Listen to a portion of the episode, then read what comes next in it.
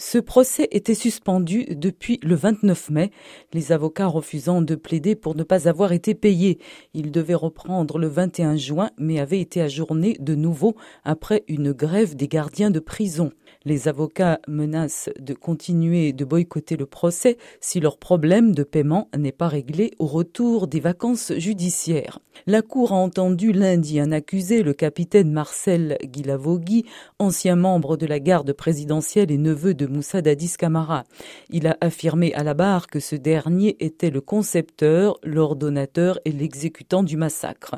J'ai décidé de dire la vérité. Je pensais que le président Dadis allait avoir le courage d'assumer la responsabilité de ce qu'il avait planifié, a dit le capitaine Guilavogui qui avait en novembre 2022 fait un témoignage contraire et disculpé d'Adis Camara. Ce changement de version a entraîné le retrait de sa défense d'un de ses conseils, David Beavogui. L'avocat a lu devant la cour un texte dans lequel il dit ne pouvoir défendre une chose et son contraire.